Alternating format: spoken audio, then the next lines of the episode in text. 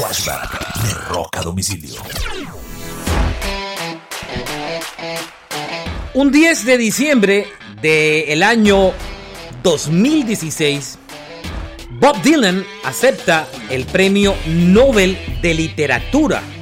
No atiende la ceremonia, sin embargo, el embajador de Estados Unidos es el encargado de recibir el premio y lee unas palabras que había mandado el legendario Bob Dylan. Dylan nunca se pronunció, sino hasta muchos meses después en un concierto que hizo un pequeño comentario.